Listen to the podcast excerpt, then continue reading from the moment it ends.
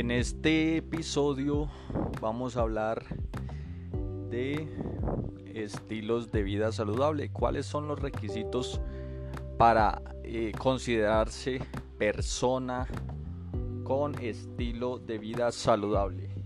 Entonces nos referimos a que son aquellas personas que eh, la, su alimentación es una alimentación normal, casera, bastante obviamente tratando pues de evitar cosas pues el exceso de, de, alimentos eh, ya sea grasa, azúcar y demás que le hagan daño pues a su cuerpo. Tratando de evitar eso su alimentación puede ser considerada estable.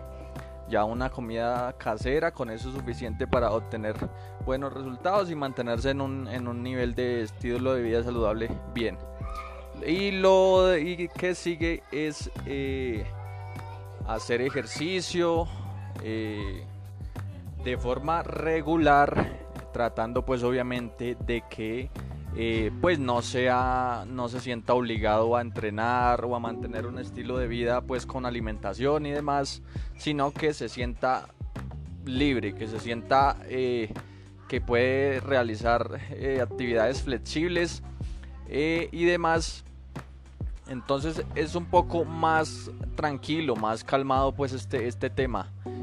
¿Por qué hago esto tanto y resalto mucho esto? Es porque muchas veces me ha pasado mucho que se acercan a mí y me preguntan algunos clientes que están haciendo alimentaciones estrictas y que pues están cansados de eso, que algo más suave y va y uno revisa y realmente lo, lo eh, pues por lo que ellos entrenan es por eh, estilo de vida. ¿Por qué? Porque trabajan eh, ya sea en oficina y demás y el poco espacio que le sacan es al entreno. Entonces, pero, pero no, lo, no está como algo para vivir del tema del ejercicio y del fitness. Entonces, por eso me refiero, ese estilo de vida saludable. Lo hacen porque por salud.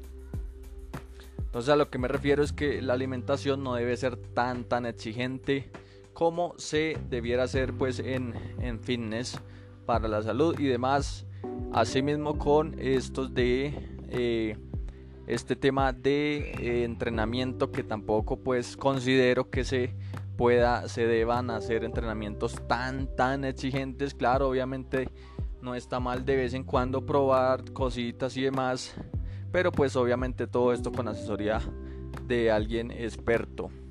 Entonces con esto quiero pues culminar, obviamente sabemos que también está el descanso, descanso mínimo de unas 6 horas, máximo unas 8 9 horas, está bien para eh, pues obviamente me refiero a, a dormir, ¿no? Al sueño y pues obviamente el descanso también entre de entrenamiento a entrenamiento de, del mismo músculo por ahí dos, dos eh, días intermedios.